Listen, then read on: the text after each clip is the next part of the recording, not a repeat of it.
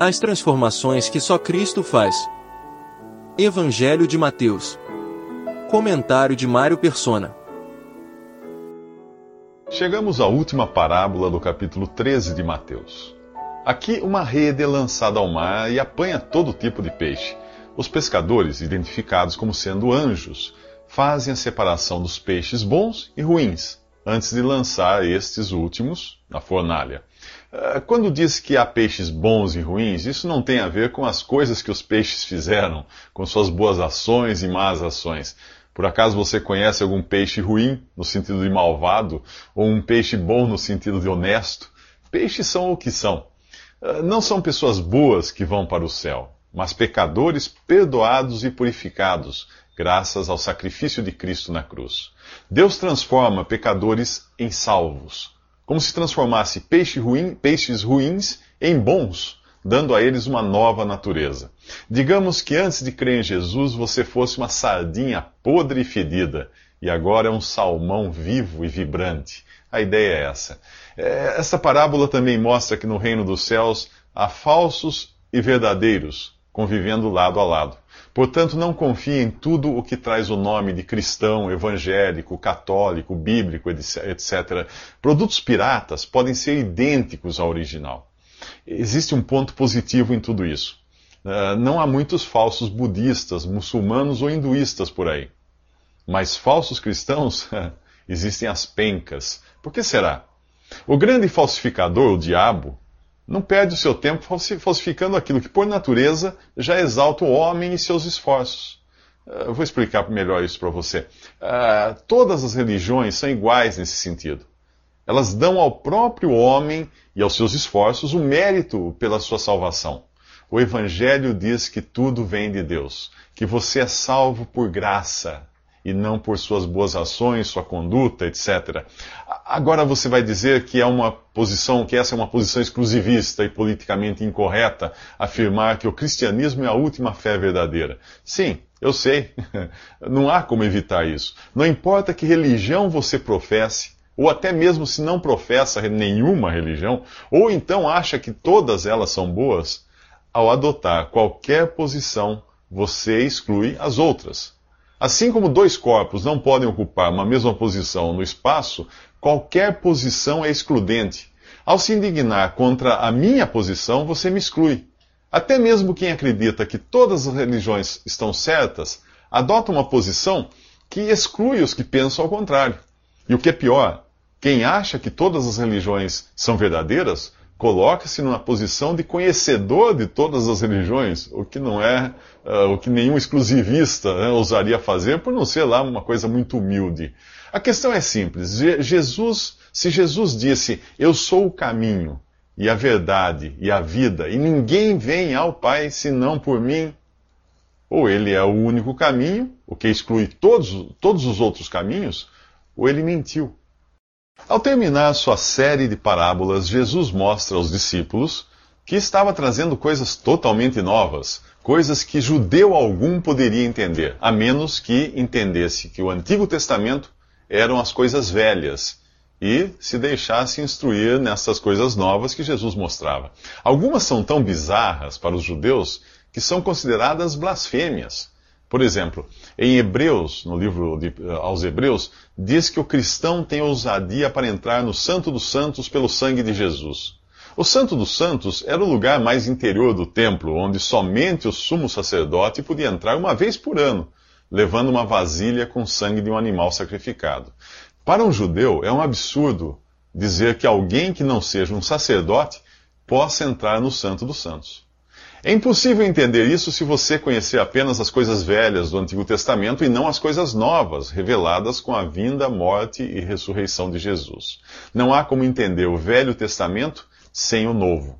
Por exemplo, quando o Antigo Testamento fala de templo, ele está falando de um edifício de pedras construído em Jerusalém.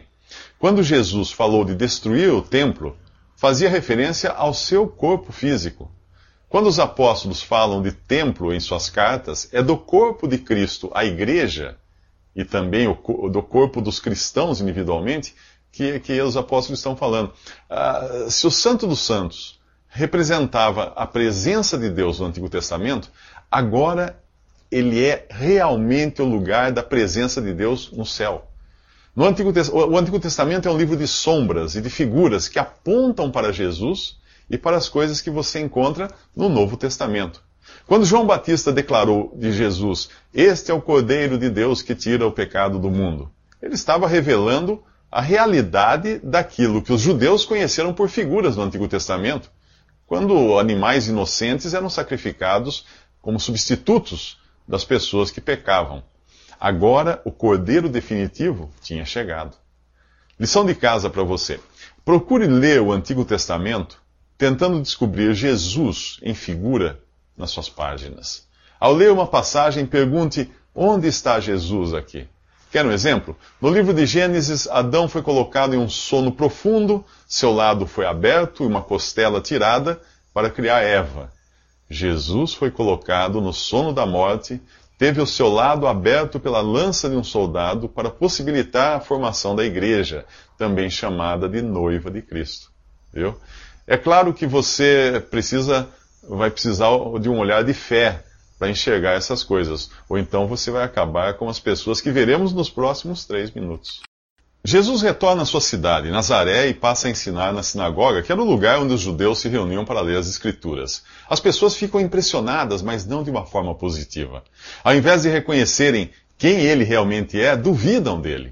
Ser rejeitado estava se tornando um hábito para Jesus. Não é este o filho do carpinteiro? diziam eles. Sua mãe não é Maria e seus irmãos Tiago, José, Simão e Judas? E por acaso suas irmãs não vivem entre nós? Então de onde ele tirou todas estas coisas? Hum. Certamente a reação uh, seria diferente se ele fosse filho de um senador, sua mãe tivesse sangue azul e seus irmãos e irmãs fossem capa de revista. Ou então se ele próprio pudesse apresentar um currículo acadêmico. Mas não, ali estava um homem comum de uma família comum. E se a sua própria família não acreditava nele, por que seus conterrâneos deveriam acreditar? Existe aí também o elemento ciúme ou inveja. Os fariseus já, já o haviam rechaçado por esse motivo. Não é de estranhar que seus conterrâneos se sintam inferiorizados diante de alguém que vinha recebendo uma certa aclamação popular em outras cidades. Existe uma historinha que fala do encontro da cobra com o vagalume ilustra bem isso daí.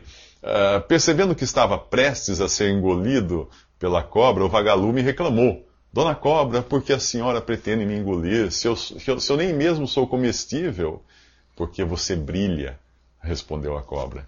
É o caso aqui. Diante do fulgor de Jesus, de sua sabedoria, dos milagres que tinha feito, as pessoas uh, são obrigadas a se decidir, a tomar uma posição.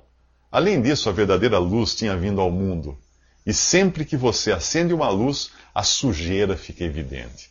A menos que você já tenha crido em Jesus e agora o tenha como seu Senhor, você se, sentará, se sentirá incomodado com a simples menção de seu nome.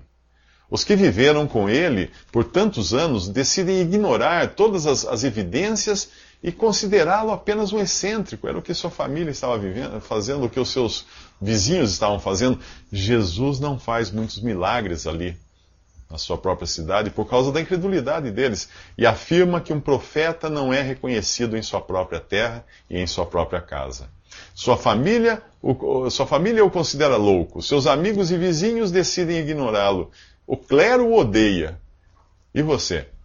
O que vai fazer com Jesus?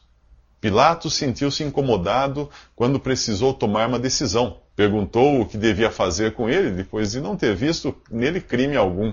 O povo deu a sentença: crucifica-o. Pilatos ouviu o que o povo disse. E você? Dá ouvidos a quem? Família, amigos, pesquisas de opinião pública? Ou a simples menção do nome de Jesus incomoda você? O capítulo 14 do Evangelho de Mateus começa com o rei Herodes inquieto por ouvir falar de Jesus. Esse Herodes é filho do outro rei Herodes, que queria matar Jesus quando criança. Ele tinha mandado encarcerar a João, este Herodes, a João Batista, porque este o acusava de viver em adultério com Herodias, que era mulher do seu irmão. A princípio, Herodes não queria matar João, por temer que o povo se rebelasse. Mas, durante uma festa, ele ficou tão encantado com a dança da filha de Herodias, que prometeu dar a ela o que ela pedisse.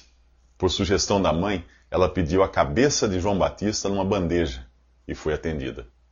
Agora Herodes acha que Jesus é João Batista ressuscitado que voltou para atormentá-lo. Sua consciência está inquieta. Ele já tinha mandado prender o profeta para livrar-se da, da, consciência, que volta e meia era acionada por suas acusações de adultério. Agora o remorso de ter assassinado João o persegue. Porém, é mais um remorso de pavor do que daquele tipo de remorso que leva ao arrependimento. Se Herodes vivesse hoje, provavelmente ele procuraria um médico para tratar desse sentimento de culpa, ao invés de reconhecer e confessar o seu pecado a Deus. Deus nos deu a consciência e ela é útil, porém ela também pode nos enganar, já que foi corrompida pelo pecado junto com o nosso corpo, nossa inteligência, nossa vontade e tudo mais. Não dá para confiar nela. Ela é como um despertador que nos ajuda a acordar, mas que pode ser desligado se nós quisermos continuar dormindo. Hitler é o caso típico de alguém que desliga esse despertador.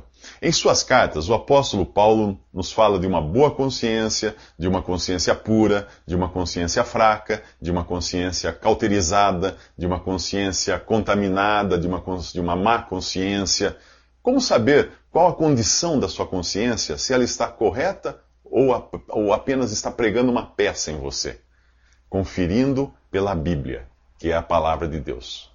Paulo escreveu a Timóteo: Toda a Escritura é inspirada por Deus e útil para o ensino, para a repreensão, para a correção e para a instrução na justiça, para que o homem de Deus seja apto e plenamente preparado para toda boa obra. Quando Herodes ouviu falar de, de Jesus, ficou inquieto e preocupado.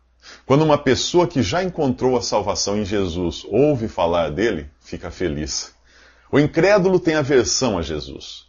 O crente tem aversão ao pecado. Como você se sente ao ouvir falar de Jesus? Se você, uh, se algo aflige você, por que não conta a Jesus isso? Os discípulos de João Batista, quando ficaram entristecidos com sua morte, foram contar a Jesus.